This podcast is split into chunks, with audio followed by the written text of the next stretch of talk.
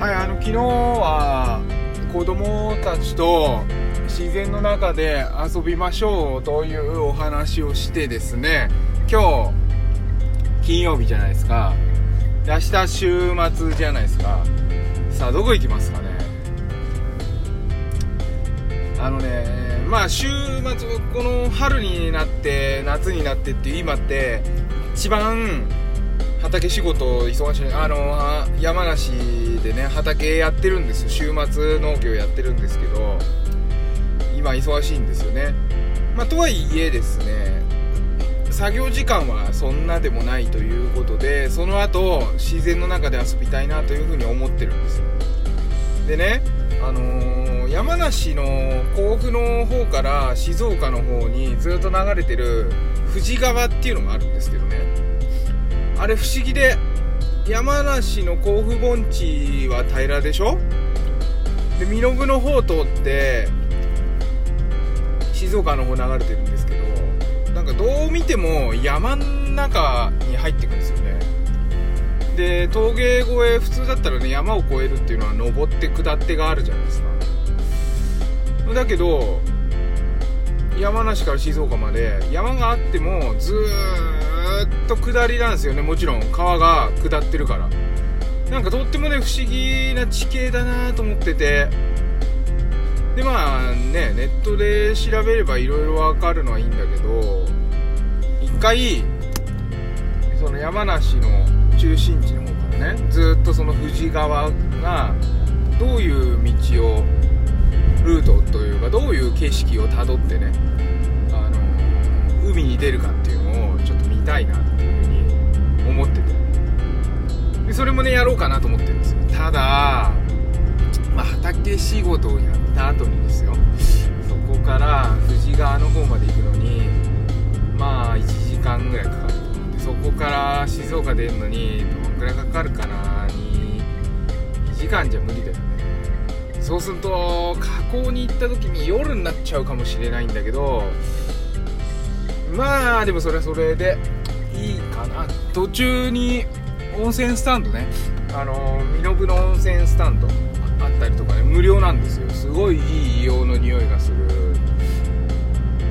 でそういうとこからもなんでここから硫黄の匂いがする温泉が出てんだろうなとかって地形ってどうだったんだろうなとかっていうことが掘り進んでいくこともできますし基本富士山の周辺っていうのはあんまりいい温泉出ないんですよね。それは何でかっていうと富士山の形すごい綺麗でしょ？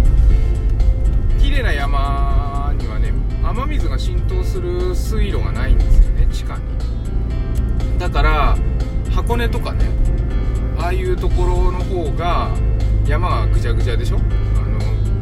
の荒々しいとか。そういう周辺の土地の方が温泉は出やすいんですよ。山がいっぱい並んでる火山のね。だけどその身延のところはお湯ではないものの霊光泉。あ硫黄泉のすごいいい匂いの温泉出ててなんでだろうなとかそのね川もよく氾濫するとその山梨のねあの川が全部集まって海に流れる場所なんで山梨って山梨じゃなくて山ありなんですよね。山に周りが囲まれててすごいあの美しい街なんで甲府盆地はね。だから川が流れていく場所って本当に限られてて海まで。でそれが富士川なんですけどだから氾濫しやすかったりとかしてもうとてつもなく上流なのにとてつもなく川幅が広い。っていうねなんか多分珍しいんじゃないかなと思うんですよあの川って。地形的に。あの大きさのまま海に流れ込むのかな？えどうなってんだろうな？と思って。国道52号かな？をずっと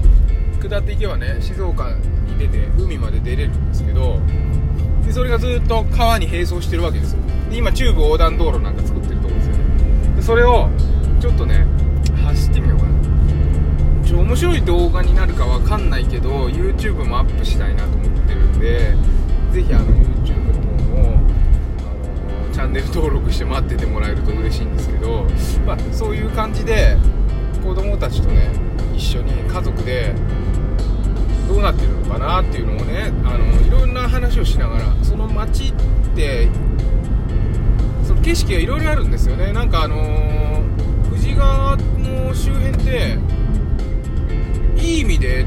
中途半端に栄えてるんですよ。よくもっとさなんか田舎で山の中になっちゃうかなと思いきや街がポツンポツンってあって結構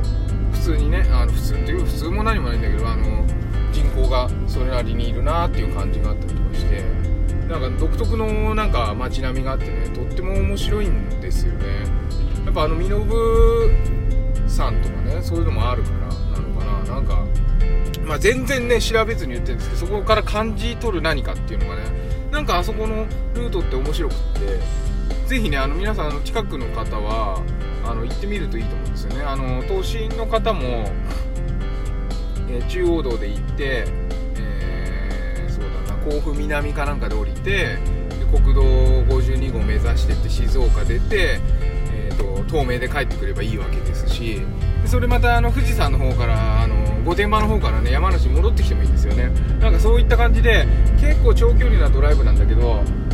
紙の地図見ながらさ今ここ走ってんだよねってやりながらなんか子供と一緒に走ったら面白いのかななんて思いつつ。まあ言ってるよりやってみようということで明日はねちょっとやってみようと思います。ただ朝早く起きてね畑に行けるかが問題なんで行けなかったらちょっと中止するかもしれないんですけど Twitter の方でねそこは逐一、えー、現状をアップしていきますのでですねぜひ見ていただければと思うんです。まあそんな感じで、まあ、何でもいいわけですよ冒険って。あいつもと違うで自然がある場所へね。行けばって言ったって日本はもうどこでも自然なんで。じゃああんま堅苦しく考えないでねその自然であの週末は遊ぶような習慣をですねぜひ持ってもらってそのあんまり Google 検索とかを使わずにね、まあ、分かんないことを調べてそこから先また深く話すような形でですね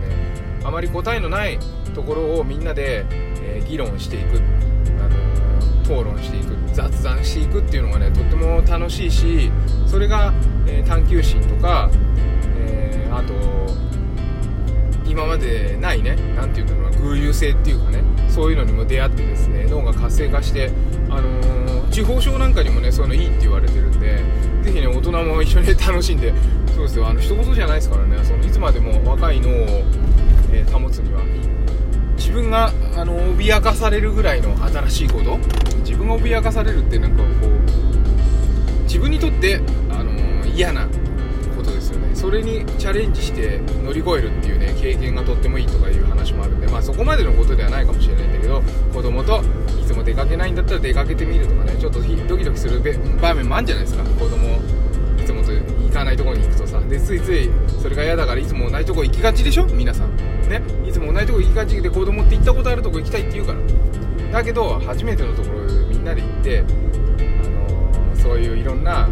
何気ない景色を見てあれって何だろうね？ってああなんじゃない？こうなんじゃない？って話して答えが見つからなくてもいいいいからそういう会話をするっていうのがねあの探求心子供の探求心とか育てるっていう今なかなか難しい、えー、スマホで検索すればパソコンで検索すれば何でも答えらしきものが出てくる。学校に行けば先生がこれをやりなさいって言ったものだけできれば褒められる。そういう、えー、つまらないね。脳を全然使わなくて思考停止に言われたことやりますけど何かみたいな大人を育てるような社会になってしまってるのでぜひ家族の時間だけでもですねそういうとこから離れて、えー、みんなであれはどうなんだろうねこれはどうなんだろうねってこうなんじゃないなんていう話を同じ、えー、大人とか子供じゃなくてねみんなの意見をね話し合っていくっていうのが面白いし脳にもいいんじゃないかっていうお話でした。はいということで、え むせた。はい。ということで、えー、今日も一日、健やかにお過ごしください。えー、パモくん子育てパパの前向きラジオでした。ありがとうございました。